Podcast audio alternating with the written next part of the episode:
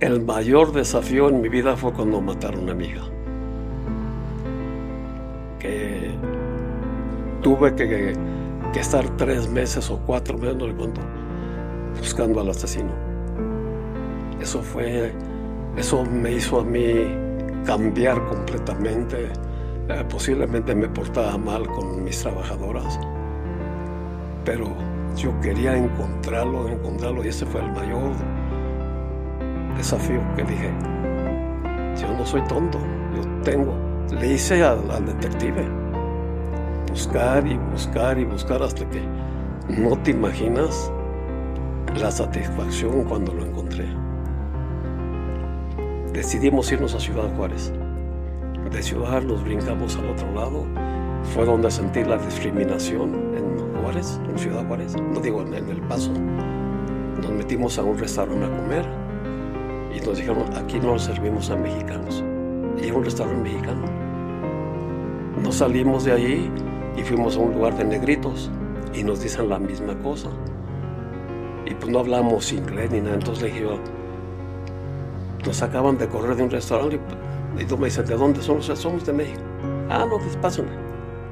Pero nunca, nunca, desgraciadamente, nunca pensé en el futuro. Nunca. Pensaba yo hasta la fecha, ¿eh? Yo sigo siendo yo. Yo si tengo un centavo me gasto dos. Vivo la vida. Reinventarse después de...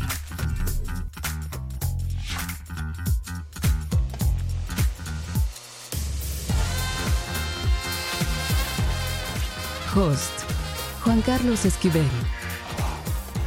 Una producción de Canal Cero Televisión.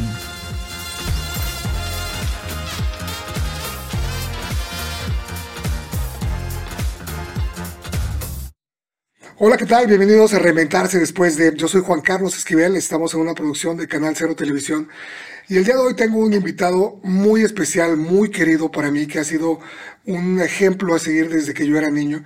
En esta ocasión es un, un episodio pues especial porque está conmigo mi tío, mi tío más querido que tengo, Rosendo Torres. Bienvenido, tío. Muchas gracias por estar en el programa. Muchas gracias, Juanito. Te lo agradezco mucho.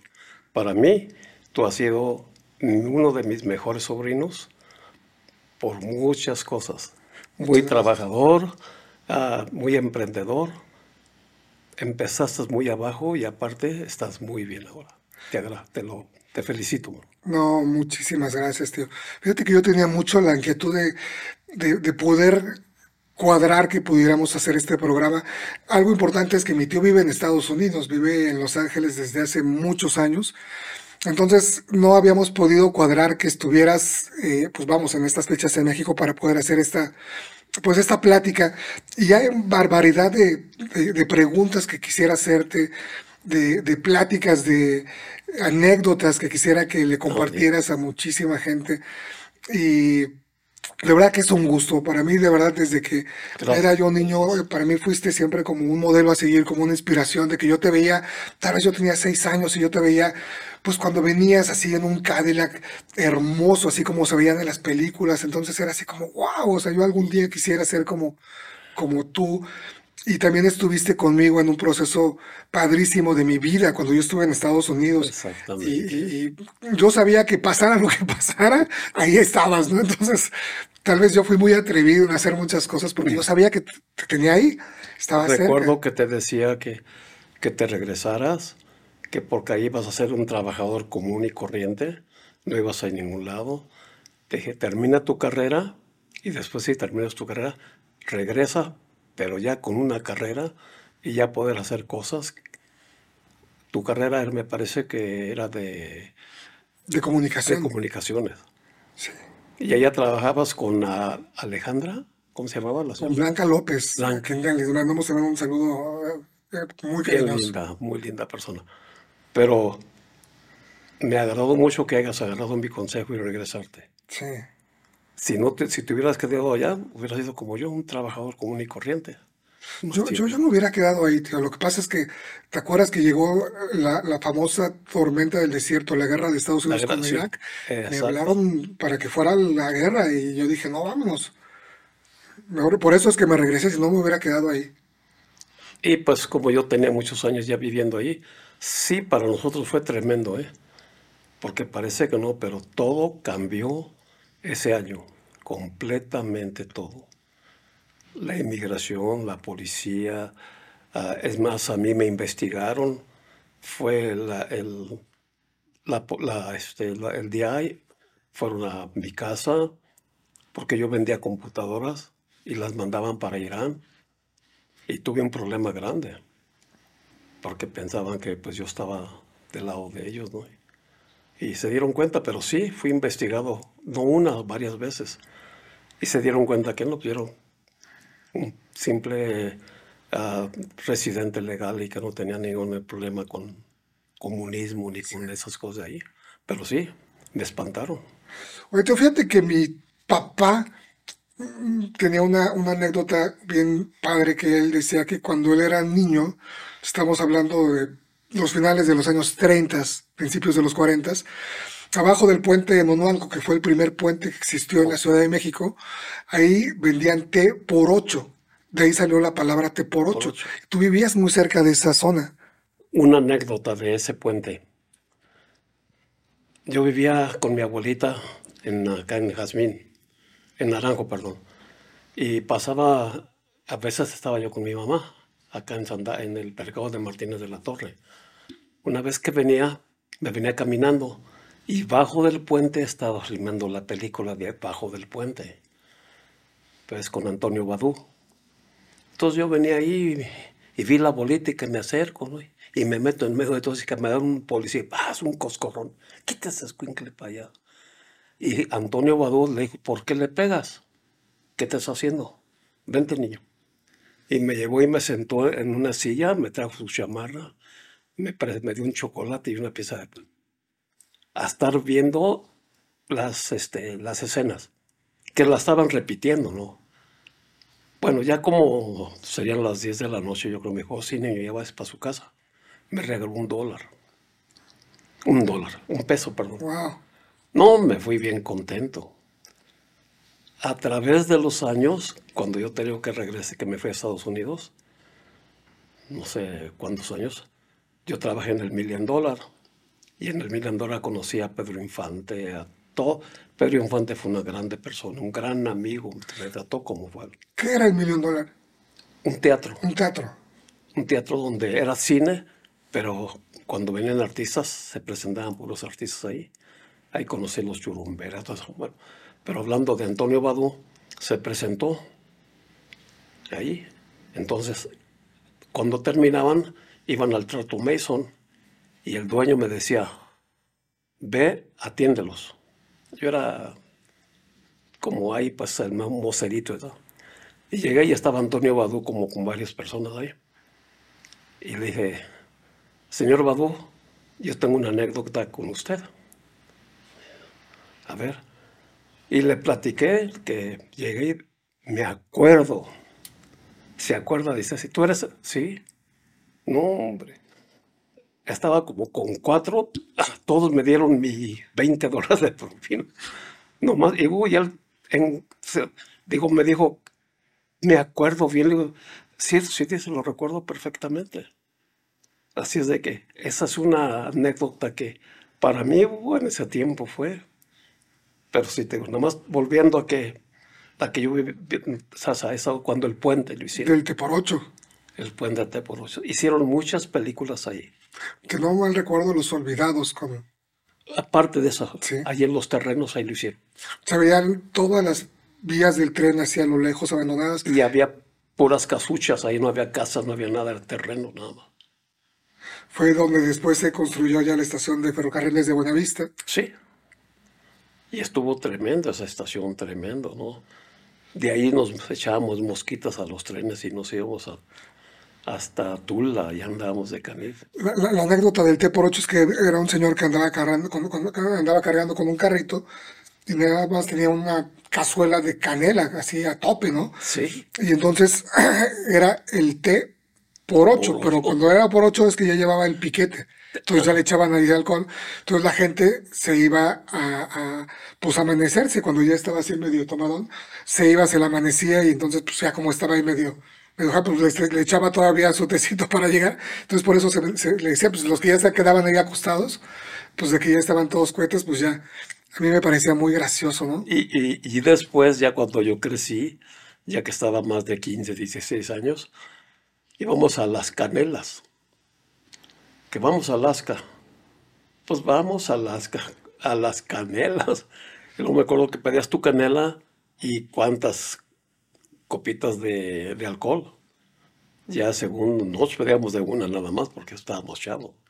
Ya en tu época, por ejemplo, de la adolescencia, por ahí de los 15, viviste en México pues muy diferente, ¿no? Con mucha libertad de salir a las calles, de, de, hacer barbaridad de actividades. ¿Cómo fue esa época para ti? Y no había robos, no había nada, nada.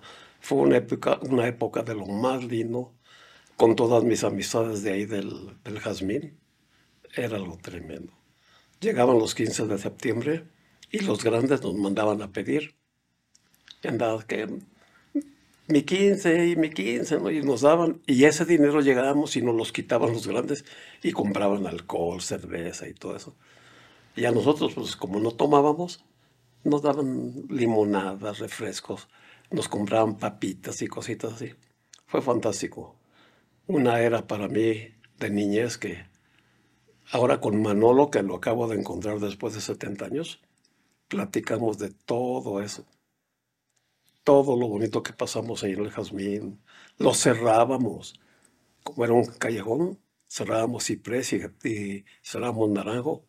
Y ahí las señoras salían a vender. Mi mamá salía a vender su menudo, sus cepes, su, todo eso. Y las demás señoras a vender todo lo que se pudiera. Y luego contratábamos un... En ese tiempo, al, este, al que contratábamos, traía puros discos de esos discos, pero de 78, creo, ¿no? Y ahí nos tocaba pues, hasta donde le pagábamos. Y ahí se hacían los bailes, ahí fue donde yo aprendí a bailar. Es lo que te iba a, preguntar. Tú eres conocido en el bajo mundo como el bailaras, de que eras tremendo y lo sigues siendo además. Sí, sí. Oye, y cuando tenías esa edad, ¿cómo visualizabas tu futuro? ¿Tenías así idea pues de que quisieras trabajar en algo, irte fuera de la ciudad, o no te interesaba ese, en ese Te digo una cosa, nunca pensé yo en mi, en el futuro, nunca.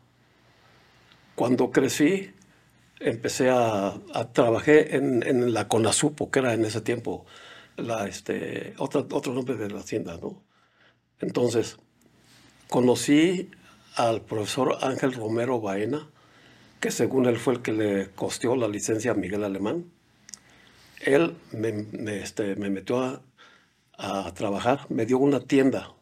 Estaba yo de 15 años.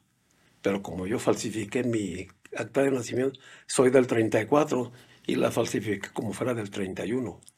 A los 15 años ya según yo tenía 18 años. Y me metió a, dar a la CONASUPO. Entonces me hice encargado de la 80, de una tienda 80. ¿Ves? Entonces, allí empecé yo a, ganar dinero, pero no me importaba el dinero. Ayudaba yo a todos los chamacos de ahí del barrio, les regalaba dinero. Ah, me ayudaban a, limpiar huevo para venderlo por otro lado, quitarles el sello. Pero nunca, nunca, desgraciadamente, nunca pensé en el futuro. Nunca. Pensaba yo hasta la fecha, ¿eh? yo sigo siendo yo. Yo si tengo un centavo me gasto dos. Vivo la vida. Aún estoy, trabajo. ¿Ves? Entonces, ah, con eso, con eso de que, de que desde chavito empecé a trabajar, pues viví la vida sin pensar en el futuro, sin pensar en tener dinero, sin pensar en nada. Fui y soy muy feliz, así como he sido es la pura vida. En, un momento determinado, haces una expedición al Popo, justo lo que ibas a platicar, y te dan por muerto. ¿Qué pasó? ¿Cómo estuvo la cosa? Mira, la cosa estuvo en que habíamos ido un mes antes al Popocatépetl íbamos a bajar por la parte del ventorrillo, una parte muy peligrosa, que casi nadie bajaba. Y como estábamos chamacos de 17 años, no, 18, vamos a bajar por ahí. Traté de bajar y desgraciadamente el piolet de mi hermano Alfredo, no sé en qué forma se me zafó y se cayó. Entonces ya no pudimos bajar. Entonces ya, vámonos para arriba. Bueno, después hubo un problema con la, con la tienda, con las Samesas. A todos, en, eso entró el presidente, entró, que era Luis Cortines el que entró Entonces, a todos los trabajadores de la SEMSA los estaban metiendo a la cárcel, porque en vez de vender al público, vendían a comerciantes. Y yo, desgraciadamente, fui uno de ellos. Entonces, el profesor Ángel Romero Baena, que te digo que es el mero me dice, estás en la lista, haz algo, escóndete, haz algo, ¿no? Y tenía yo un amigo, Ruri, y él me ayudaba a limpiar los huevos y todo eso. Entonces, fíjate que, este, que va a haber, van a venirme a hacer una, una, ¿cómo se dice? Una auditoría. Dice, y estoy mal ahí. Le digo, ¿qué hacemos? Le digo, vámonos de cacería. No, entonces dije, para que se me, olviden. Nos fuimos de cacería, según eso, a Concordia. Llegamos a... Pero para esto dijimos que íbamos al Popocatépetl. A mi familia, a todos. Y no nos fuimos al Popocatépetl. Nos fuimos a Durango. Y de Durango nos fuimos a Concordia. Allí alquilamos unos burritos que parí de cacerías y nos, nos los prestaron. Y el chiste es que en la sierra sabíamos que había un león que nos estaba vigilando y yo tenía un 3006 y un 22. Entonces, en una noche pensé yo que era el, el león y era un burro me lo fregué. Caímos de ahí y duramos dos, tres días perdidos. Se nos fue el otro burro. Vino el señor, dueño de los burros, y nos encontró y ya nos regresamos. Entonces de ahí nos fuimos a Mazatlán. Y en Mazatlán veo el periódico que dice, dos víctimas más que se lleva el Popocatépetl. Y estaba mi, el nombre de Ruri y mi nombre. Y le digo, Ruri, ¿qué hacemos? Le digo, yo no puedo regresar porque a mí me van a meter a la penny. Decidimos irnos a Ciudad Juárez. De Ciudad Juárez nos brincamos al otro lado. Fue donde sentí la discriminación en Juárez, en Ciudad Juárez. No digo en, El Paso. Nos metimos a un restaurante a comer y nos dijeron, aquí no lo servimos a mexicanos. Y era un restaurante mexicano. Nos salimos de ahí y fuimos a un lugar de negritos y nos dicen la misma cosa. Y pues no hablamos inglés ni nada. Entonces le dije yo, nos acaban de correr de un restaurante y, y me dicen, ¿de dónde somos? Somos de México. Ah, no, pásenle. Ahí nos dieron de comer y todo eso, ¿no? Entonces ya, después de eso, agarramos un trabajo que de cuidar borregas en Montana, pues ¿qué sabíamos nosotros de cuidar borregas? Bueno, para no hacerte el cuento largo, duramos 20 días allá. Y fueron los dueños de las horas y ¿sabes qué? Ustedes no son borregueros y van para afuera. Pues entonces, yo ya no quería regresar a México porque pues, ya nos habían dado por muertos. Como fuera, lo que sea, nos fuimos hasta Mexicali, de ahí nos metimos, nos agarró inmigración, había dos líneas, yo me puse en una línea y Ruri en otra, y en la línea que yo me puse, nos quedaron, nos dejaron dos días, y de donde estaba el Ruri salieron ese mismo día, y de ahí lo dejé de ver. Así es de que ya después lo busqué, lo busqué, nunca lo encontré, y me metí, pero como yo estaba muerto, pues ya no quería que supiera nada, ¿no? Duré un año donde todos me consideraron muerto. Al año decidí volver a México, ya estaba yo bien, ya trabajaba, ya tenía carro y todo eso, ¿no? Y espanté a toda la gente.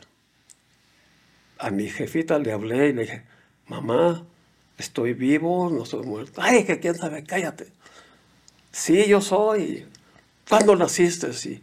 ¿Y dónde vivías? Ya le dije, ya, ya fui, no, hombre. Me abrazó, me besó y me cacheteó. Sí, no era para menos.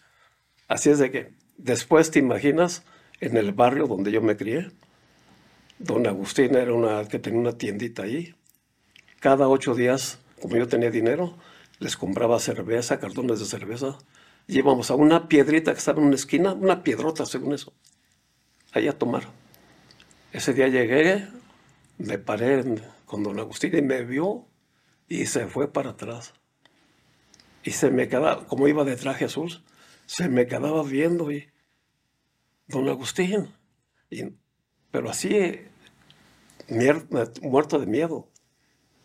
Hasta que ya dijo, don Agustín soy yo y ya me agarró y me, me abrazó y, pero muchacho, si estás muerto, digo, no, fue un error. Me dio el cartón de cerveza que todo el tiempo les compraba a mis amigos y ni me lo cobró. Ahí estaban, estaban Nacho, Isaías, el Góngora, Chiquet, estaban todos ellos ahí, recordando que yo les compraba un cartón de cerveza cada que iba. Iba yo despacito ahí y los vi y empezaron, voltearon a verme y empezaron, pero así se pararon todos y seguí yo caminando y se pararon. Y digo, ¡hey! Y salen corriendo. Y mi compadre ellos se cae. Y llego, compadre, compadre, este eres tú, sí, ven, estás vivo, sí. No, hombre. Ya al rato que se acercan todos y que me da una pamba. Fue fantástico. Algo, ah, pues yo nunca pensé que iba a ser tanto así. Amiguitas que tenía, yo que las veía y que les decía y que se me echaban a correr porque pensaban que estaba muerto ya. Fue algo para mí fantástico, porque me di cuenta de cómo me querían. Y es difícil saberlo hasta que no. Así es que fue, para mí fue fantástico, de que sí me querían. No, pues cómo no. Cuán, cantidad de historias. Mi, mi, tía Amparo contaba una historia del FBI, algo también de una historia así asombrosa. ¿Tú te acuerdas de eso? Sí. Que te andaba buscando la policía o el FBI. ¿Cómo estuvo hace, eso? Hace, hace muchísimos años, este, pues tenía una, no, no, no éramos una banda, éramos una bola de amigos que nos juntábamos todos, ¿no? Cada ocho días, cada quince días andábamos juntos.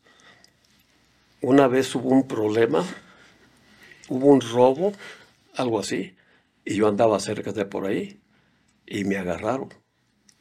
Entonces me pusieron como que yo era el capitán de toda la banda.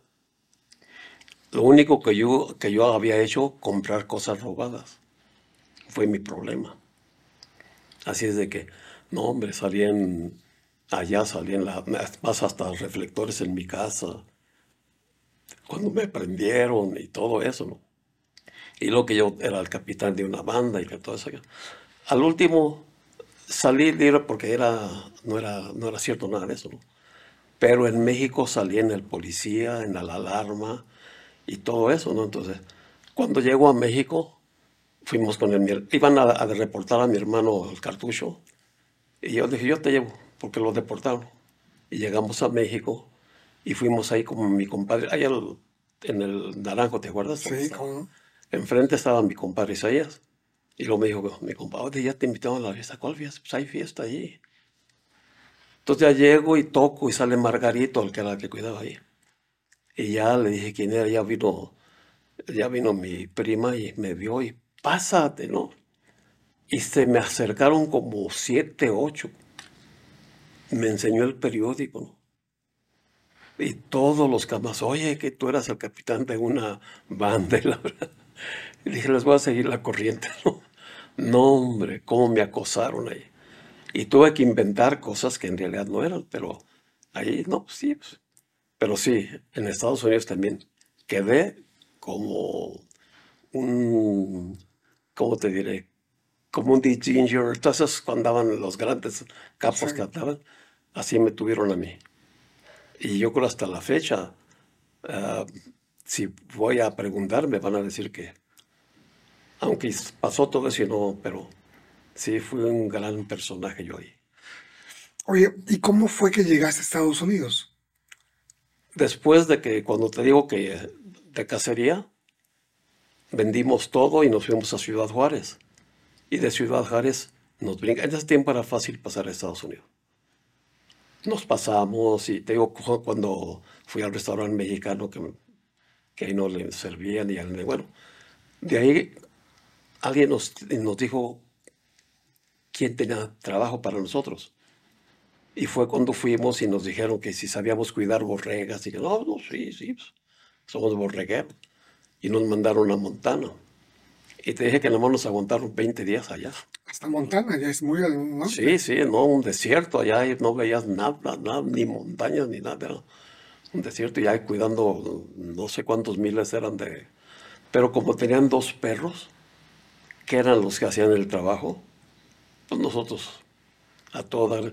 Ya no queríamos ni salir de la choza donde nos dejaron ahí, muy calientito y todo. Pero después de ahí ya supieron que no éramos borregueros y Después de ahí nos fuimos a Mexicali, fue cuando nos, nos separamos con Ruri. Ya después yo solito me metí. Llegué a Los Ángeles y andaba como pues, sin no hablaban mucho inglés en ese tiempo. Y luego muerto de hambre, que no comí por dos, tres días, hasta que me decidí a pedir. Allí exactamente en Los Ángeles, en la, donde estaba el Million Dollar, había un camarada que si no me aliviana que no había comido, que ya tenía tres días sin comer. No, vente. Y me llevó a un restaurante mexicano y me pedí un caldo, pero de una bola de, no, que quiero un caldo. Y ya me sirvieron mi caldo y le dice el muchacho, dices que ya tiene tres días que no ha comido. Que te, no, ni que me quitan mi caldo. dice, no, no, no, hay que me traen un caldito así chiquito. Dice, no, se puede morir de una congestión. Y ahí duré como unas tres o cuatro horas regresando y regresando a comerme mi caldito. Ese mismo camarada me regaló un dólar. Y con ese dólar, ah, pues fueron 25 centavos del caldo.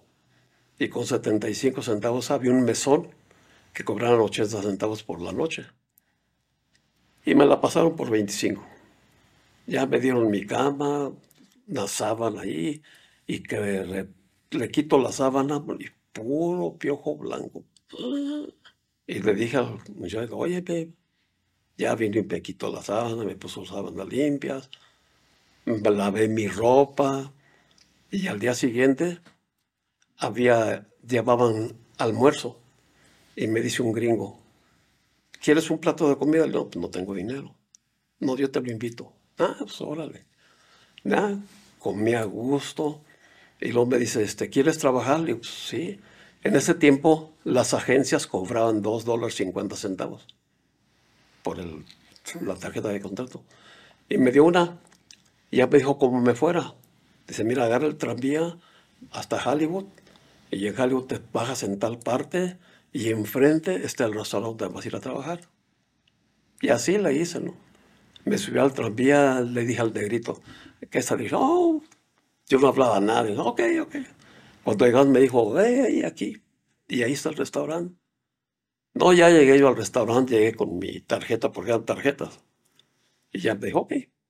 Ya me dio mi delantal y todo, y a lavar platos. Pero yo tenía que ayudar al cocinero.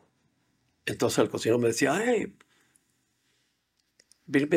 uh, spoons. Y dije, pues, ¿qué será spoon? Lleva yo no, y vuelta y vuelta y le llevaba cuchillos, tenedores. No, no, ya me spoon, this forks. Y hijo, pues me aguantaron 15 días ahí. Una vez llegó una argentina, clienta, era, ese era un restaurante de, de, de categoría, ¿eh? Sí. de muchos artistas. Y llegó este artista con Ro- Rolly Carhome, algo así, me parece que era el artista. Y me mandaron limpiar la mesa, ¿no? Y luego le digo, con permiso, ¿me hablas español? Le digo, sí, soy de México, no hablo inglés. Y nos pusimos a platicar ahí. Y entonces el dueño volteé y me dijo que estaba bien. Pues ya platiqué con ella media hora o más, ya. A los 15 días que me despiden y que me dan mi cheque. O me dice, y aquí está la propina que te dio la señora argentina, 150 dólares. En ese tiempo, 150 dineral. dólares. No, inmediatamente llegué allá con, con, este, con, el, con, el, con el gringo este que me había dado el trabajo. Y le pagué, no, no, dice, no, no. Entonces fui y renté un cuarto amueblado 30 dólares. No. Al día siguiente salir a comprarme ropa, bañarme y todo. Ahí cambió mi vida. Ahí empecé a sentir lo que cuando tienes, digo, a veces el dinero sí hace falta, ¿no? Tener el dinero, poder comprar lo que te, quieres y todo eso. De ahí agarré trabajo en el Million Dollar, porque me, donde, me, donde agarré mi departamento iba arriba y bajaba y ahí estaba el Million Dollar. Y un día llegué allí y le dije a un muchacho, oye, ¿dónde puedo agarrar trabajo?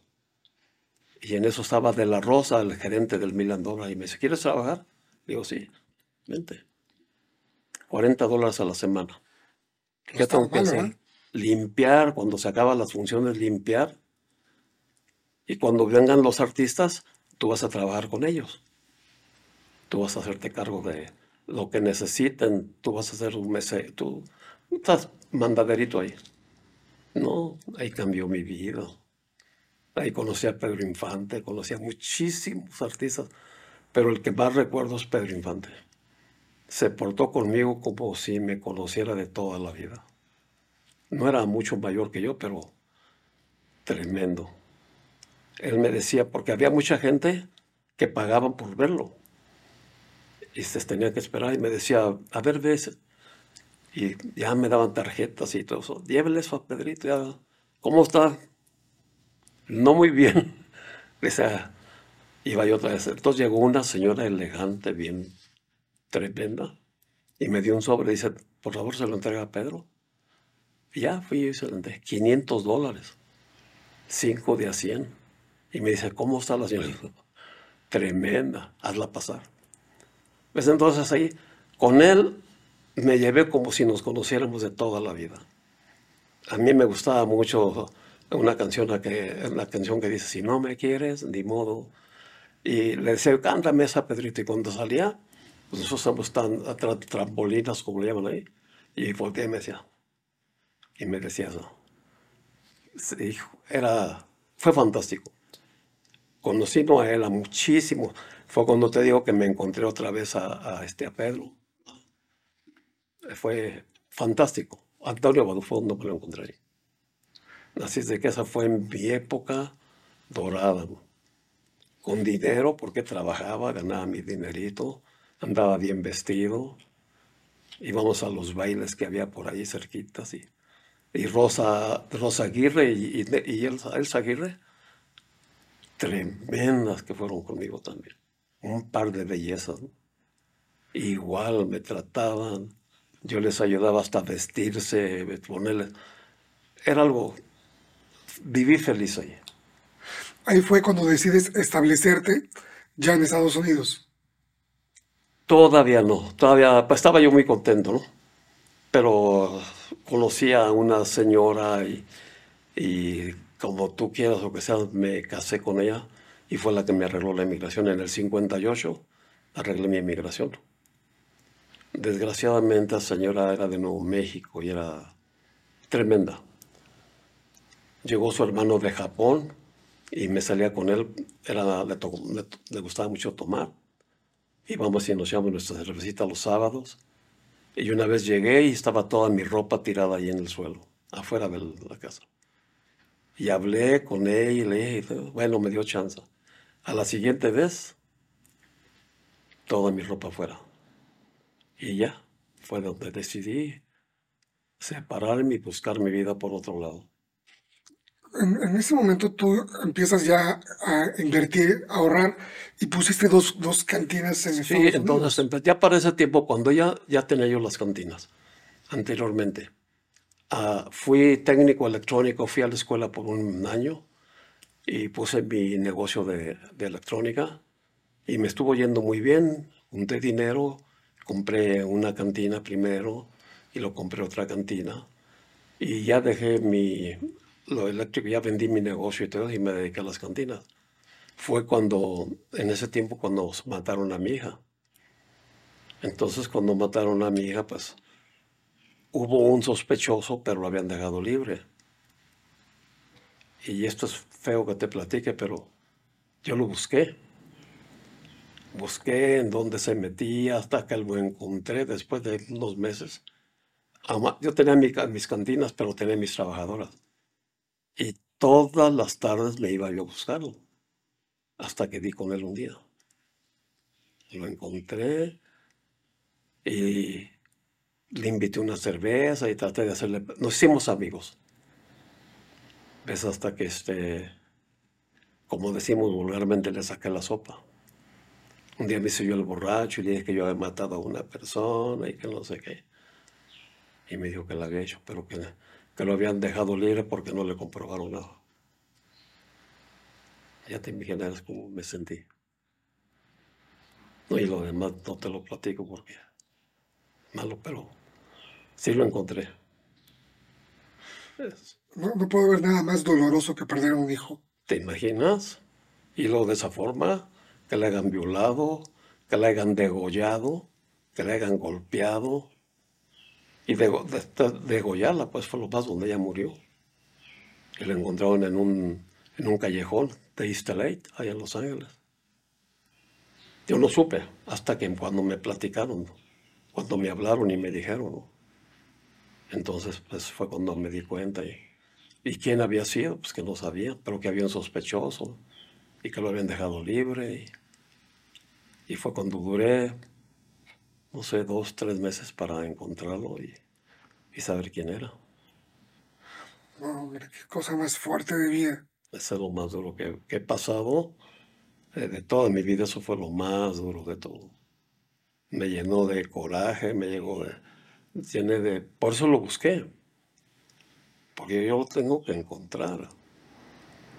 Y bueno, sí lo encontré. Y, y lo demás ya no te lo platico porque ya estuvo muy duro, pero se siente una satisfacción cuando, cuando como quien dice, la venganza, tremenda. Pero ya después de todo, yo he sido, yo he sido recto en todas las formas, en toda mi vida he sido recto. Así es de que, este, pues después de, te platico lo de las cantinas. Sí, por favor. En la cantina de, que tenía en Huntington Park, esa era de licor y todo. La que tenían en, este, en Costa Mesa era nada más vino y cerveza. Entonces yo tenía la otra, ahí tenía cuatro, seis trabajadoras. Y yo donde estaba más cerca, porque la abrí y la hice, la, la regalé, era la mejor cantina de Huntington Park. Ahí iba mucha gente de la ciudad a tomar ahí, mujeres y todo. Y eduqué a todos los que iban ahí a no decir groserías, porque iban mujeres. El que una grosería que dijera, se salía. Eh, Estábamos a todas. Una vez yo cerraba a 10 para las 2 y una vez faltaban como 20 para las 2 y llegaron tres personas. Y les dije, no, que no, sí. Le digo, nada más les voy a hacer una cerveza porque ya voy a cerrar. No, está muy bien. Pero empezaron a ir, ah, que cerveza. Y ¿saben una cosa? Ya no les vendo. Por favor, van para afuera. Y no, y como cerraba por la puerta de atrás, había un ale, un callejón, Sí. los eché para afuera. Entonces empezamos a sacar la basura y todo lo que había. Y me dicen las trabajadoras, oiga, patrón, dice, ahí están todavía los señores estos. Le digo, ¿qué le hace? Pues quién sabe, porque parece que traen pistola. Ay. Entonces yo agarro mi pistola, corto cartucho, me la pongo aquí y salgo y avientan un balazo. Y las muchachas se meten corriendo, yo me les enfrento y, y a los tres. Al que traía la pistola se la vuelo y le pego en la pierna y a, a los tres les pegué en las piernas. Entonces em, al que le boté la pistola dice, te voy a matar, que no sé qué. Y iba gateando para agarrar la pistola. Entonces me le acerqué y le di dos balazos. Ahí, ¿sabes? Y ya se quedó y, y yo no sé cómo llegó la, polic- la policía tan pronto, pero eran amigos míos. Yo les daba chance a que tomaran ahí porque tenía dos reservados, ¿no? Los de la policía. los de la policía. Y me dicen, ¿qué hiciste? Le digo, pues me balacearon, dice, pero ¿qué más hiciste? Le digo, pues fui y que me iba a matar y le dio dos balazos. Ahí estás. Dice, ese es intento de asesinato. Así de que, y no, al bote luego, luego. Luego salí libre porque pagaron la fianza que tenía de 25 mil dólares. ¿Y cuánto tiempo estuviste en el bote? Bueno, ahí luego, luego salí. Pero después empecé a ir a corte y me querían dar, primero creo 15, 25 años, creo la primera vez. Y luego la segunda vez 15 años. Y no, no aceptaba yo, no guilty. Y ya como a la tercera vez me dice mi abogado, si te dan tres años, ¿te das culpable? Le digo, sí. Y ya cuando fui con el juez, ya, sí, ok, tres años. Eh. Preséntate tal día ya a prisión, pues para... Y ya fue cuando llegué, ¿no? Entonces, siento que eso me, me, hizo un gran favor a mí. Porque yo como diario tomaba poquito, no estaba en condición. Un día me invitaron a correr uno de los mis clientes. Vamos al parque a correr el sábado. Ah, no, yo fui corredor en México. Ni media vuelta pude. No tenía aire, no tenía nada. Y cuando llegué a la prisión, bueno, llegué primero a Chino y de Chino ya nos mandaron a, a una prisión grande, que para ellos era que andaban en Disneylandia. No, aquí es Disneylandia, no, para mí no era Disneylandia. Y ahí empecé a hacer ejercicio. Diario, diario, pues no había otra cosa que hacerlo. A correr, a hacer lagartijas, pesas y todo eso. Porque en chino, cuando llegué, había una, había un set, pues, un bunch, un bench, y 50 libras. Ah, los agarré, las oh, no las pude levantar. Help! Hasta que vino un negrito a quitármela. Todavía estando en Tehachapi, a la prisión grande, ya hice mucho ejercicio. Entré de traje 39 y salí de traje 42. Así es de... De lo grande que espalda. Sí. No, y salía, corría desde Santana hasta Newport Beach por el río. Y salí perfectamente, perfectamente. Hasta la fecha siento que gracias a eso estoy como estoy y estoy vivo. ¿Cómo, cómo has hecho esta situación de ganarte el cariño de tantas personas a, lo largo de tu vida? Por ser como soy. No soy presumido, no soy... Soy yo. Soy la persona que tú me conoces. Toda la gente me conoce igual. ¿Cuál, cuál ha sido el motor para salir exitoso en todo lo que emprendes? Trabajador. Yo fui muy trabajador. En donde quiera que estuve trabajando, era muy trabajador, ganaba mi buen sueldo y todo. Y empecé a juntar dinero cuando, cuando, me, cuando me recibí de, este, de, electrónica, fue cuando empecé yo a, puse mi primer negocio y me fue muy bien. Y lo bueno de todo es que hay mucha gente en Santana, en Los Ángeles, que tienen talleres de electrónica y roban a la gente. Gracias a todo eso, tuve mucha clientela, empecé a hacer mi dinerito, junté, se me, me vendieron esa cantina de, este Costa Mesa, el She Breeze, y lo compré y me fui haciendo más de más dinero. ¿Cuál crees tú que haya sido el mayor desafío en tu vida? Ay, caray. Esta te la puse fuerte ahora la pregunta. Pues el, el mayor desafío en mi vida fue cuando mataron a mi hija que tuve que, estar tres meses o cuatro meses, no cuánto, buscando al asesino. Eso fue, eso me hizo a mí cambiar completamente.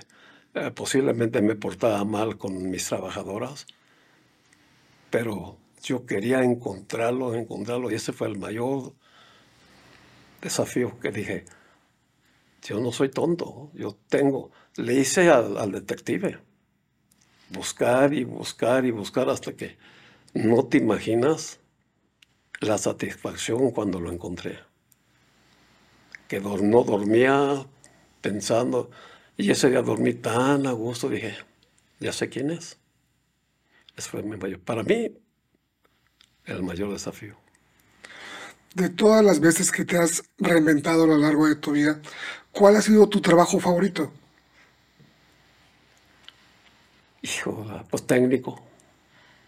Ser técnico, saber arreglar aparatos. En la casa yo arreglo todo, todo, todo.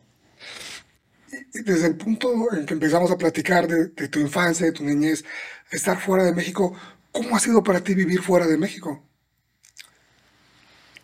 Como te dije anteriormente, soy vago de corazón ya. Al principio, cuando empecé a sentir la nostalgia, fue cuando ya estaba en Los Ángeles, cuando estaba trabajando en el Million Dollar y cuando se presentaron los artistas. Hubo unas, las gilerías, sé que unas que cantaron de que lejos estoy del tierra, de la tierra donde... era". Esa me pegó, man. A mí no me gustaba el mariachi, no me gustaba la música ranchera para nada. Yo era tropical, bolerizo. Y ahí es cuando sientes la nostalgia de tu México. Y sí, sí, es, es ahí sentí y hasta lloraba. malo, malo parece. Esto fue. Te dejas toda una vida, una vida de familia, de amigos, de amistades, de, tus, sí, de, de tus raíces, para, para estar buscando nuevas oportunidades Sí, toda eso. tu vida. Y se viene el 9-11 y empiezan una investigación y llegan conmigo. Porque como yo se lo hacía un, un árabe de por él y él las mandaba para allá.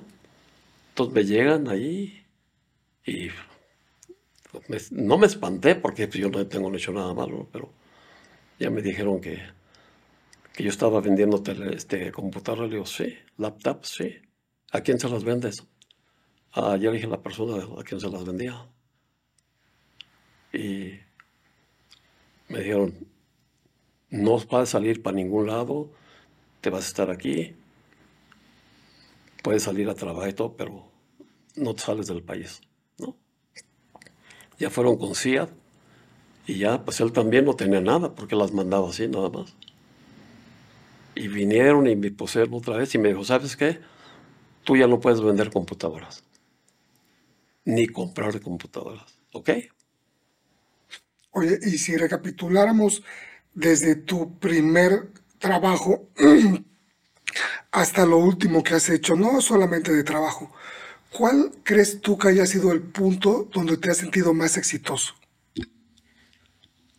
Pues yo creo que fue este, porque aparte de que tenía el taller de electrónica, no sé si te platiqué que este, había un árabe que me traía diamantes de África y me traía oro. Yo no pagaba nada, o sea que era contrabando, desgraciadamente. Era contrabando.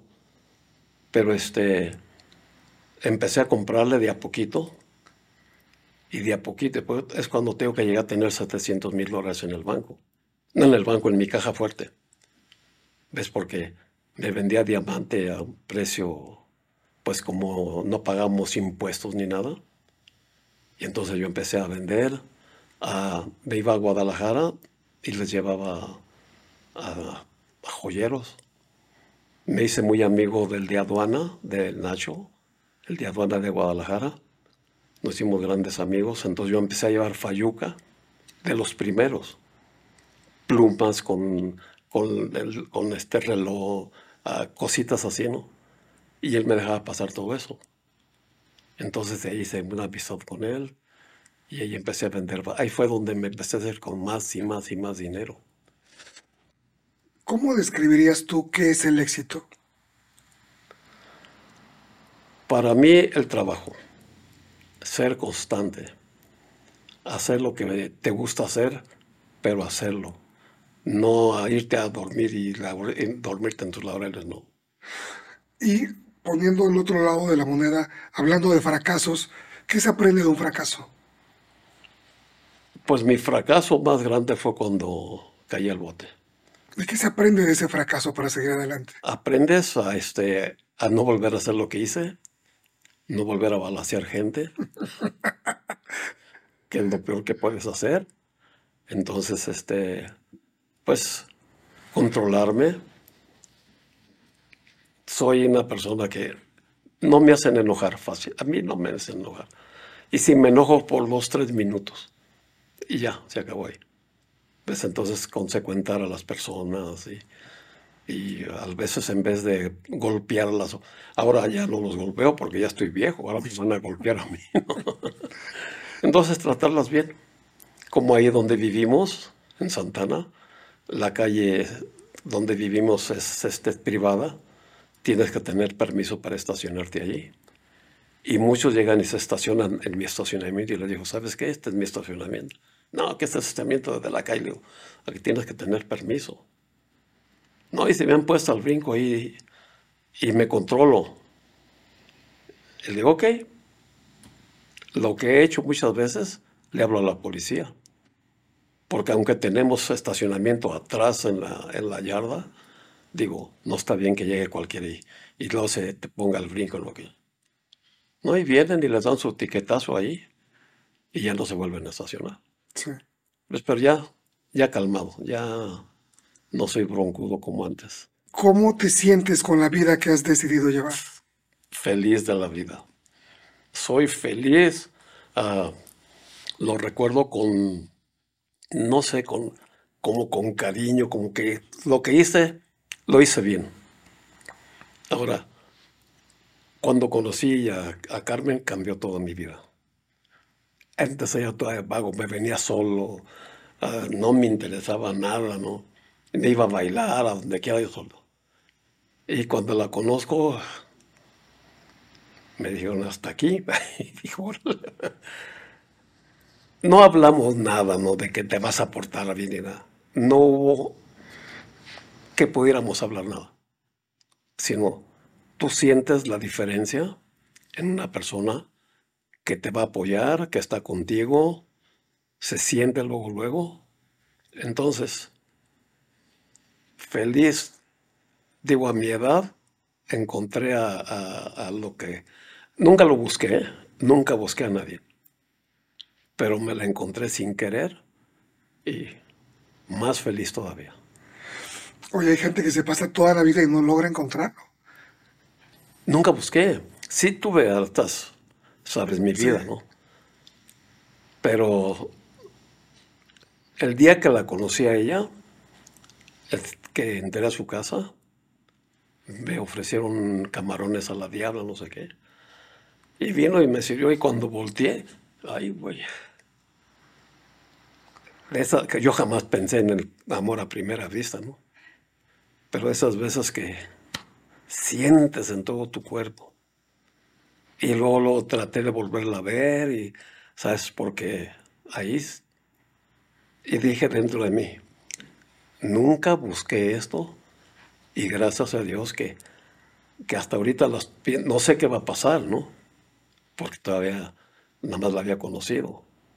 Pero dije yo, trabajo me darás, pero no te me vas. Y no se fue. Por lo menos todavía no. Ni creo que lo haga. Si volvieras a empezar desde niño, ¿harías algo diferente? No. Igualmente haría lo mismo. Yo mismo me he preguntado, ¿harías algo diferente? No. Soy feliz desde chamaco, fui feliz y, y soy feliz hasta ahorita y no cambiaría nada. Nada, nada, nada. Posiblemente lo único que cambiaría verla conocido antes. Pues sí, para disfrutarla más años. Si, si tú tuvieras frente a ti, a ti mismo de 10 años, que tú con, con tu edad, con tu sabiduría, con tu conocimiento, pudieras hablar con ti mismo de 10 años, ¿qué le dirías? Era yo muy tontito. Era yo muy tonto. Todavía de la edad de 10 hasta los 15, 18 años, era yo muy tonto. Nunca tuve dinero porque fuimos muy pobres con mi abuelita, ¿no? Pero cuando entré a trabajar a la SEIMSA, que empecé a tener dinero, ahí cambió mi vida. Ahí me hice más amiguero, ah, más amigas, mm, cambió mi vida por completo, no me hacía falta nada, iba a los mejores restaurantes, me iba a mis amistades a Puebla, les pagaba el pasaje, me los llevaba a Veracruz, todo eso. Entonces, si tuviera la sabiduría que tengo ahora, ahí se hubiera este, cambiado.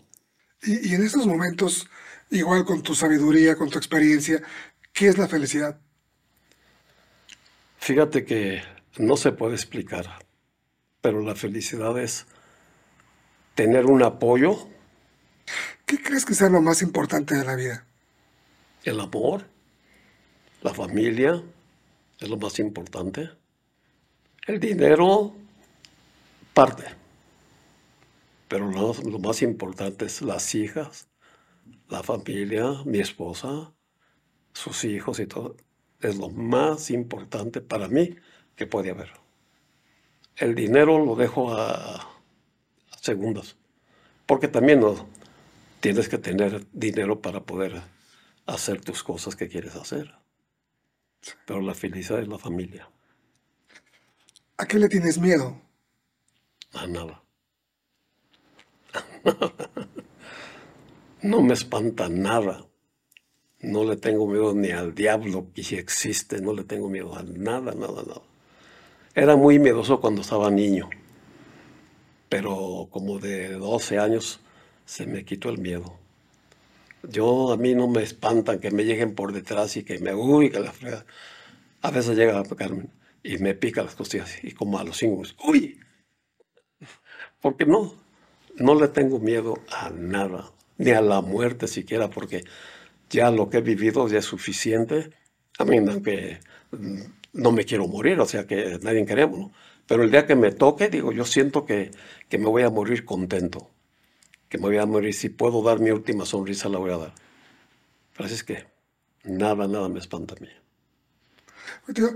Si, si yo te preguntara, si yo te pidiera un consejo, juntando toda la sabiduría, todo el conocimiento, la experiencia, ¿cuál podría ser el mejor consejo que podrías darle a las generaciones actuales? Vivir feliz. Creo yo que vivir feliz y hacer feliz a las demás personas. Eso es lo mejor que te puedes llevar y lo mejor que puedes dejar. No de, dinero y esas cosas, eso, eso, si los dejas en un año, se, no, no, no. Dejarles amor y dejarles saber que el amor para toda la familia es lo máximo. No hay mejor uh, legado que les pueda dejar más que el amor. Den amor para que reciban amor. No hay otra. El dinero se acaba, el amor se acaba hasta que te mueres. Así es de que yo a mis hijas es lo que les he dicho. Den amor, no. Mis hijas también ten- son muy amigueras. Y yo nunca he sabido de alguien que ande contra ellas ni nada. No. Igual que yo son ellas. Así es de que sé feliz, haz feliz a todos a tu alrededor y, y regálales amor.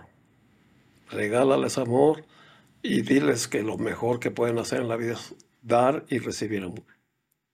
Es lo que te puedo decir. Muchas gracias. Y, y- y la pregunta del programa, ¿cómo ha sido reinventarte una y otra y otra vez a lo largo de tu vida? Por lo mismo, por el trabajo, porque nunca he querido estar mal, todo he querido estar bien. Entonces hay que trabajar.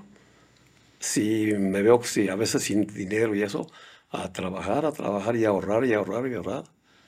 Y ahí vuelvo otra vez a, a ser otra vez la misma persona que soy. Porque también acuérdate que necesitas el dinero. Sí, Sin dinero no hay nada. Entonces, para yo poder ser feliz y hacer feliz a alguien, tengo que tener trabajo para ganar dinero y tener dinero y gozar con, con lo que tengo, ayudar a las gentes que veo yo que se necesitan. Y, pero el trabajo es lo principal que tenemos. Porque si no trabajas, no hay nada. Oye, tío, pues no me resta más que agradecerte esta plática que disfruté cada minuto de ella. Qué bueno. Creo que dejas un mensaje hermosísimo Igual yo de, de- de amor, de trabajo, de tenacidad, de carácter, Sí. de luchar por tus sueños, de seguir adelante. Oh, sí. No sé si quieras darle a, a la audiencia un último mensaje. que sean tenaces en todo y que todo lo que quieran hacer lo hagan.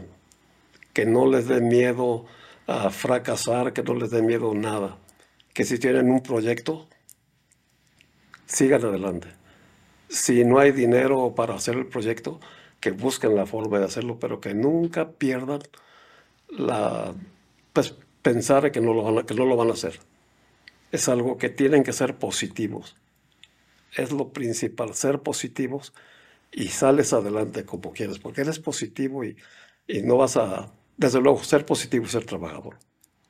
Eso sí, ser trabajador, porque este, ah, de ahí viene todo, de la, del trabajo y también ser feliz en tu trabajo.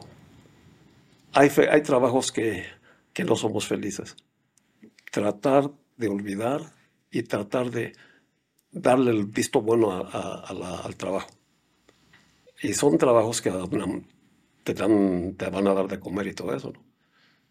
Entonces, no renunciar a un trabajo porque esté mal pagado o algo. No, cuando ya tengan otro trabajo mejor entonces, pero, pero ser tenaces. Ser firmes, decir yo voy a salir adelante y salen adelante. Es algo que, este, que debemos de tener todos, todos. El decir, yo voy a triunfar, o voy a salir adelante, o voy a hacer esto, me voy a comprar un carro, los que no tienen dinero, me voy a juntar dinero para comprarme un carro. Y tú sabes que cuando se compra el primer carro es una satisfacción. Te sientas y este es mío. Pues entonces todo lo que hagan, todo lo que deseen, con tenacidad y con trabajo lo pueden hacer. Pues muchísimas gracias nuevamente por acompañarnos en el programa. Eh, con mucho orgullo tuvimos en este programa a mi tío don Rosendo Torres, que nos hizo el favor de, darnos una cátedra de lecciones de vida. Muchas gracias por acompañarnos. Nos vemos en el próximo episodio de Reinventarse después de. Yo soy Juan Carlos Esquivel y esta fue una producción de Canal Cero Televisión. Hasta pronto. Reinventarse después de. Host Juan Carlos Esquivel. Una producción de Canal Cero Televisión.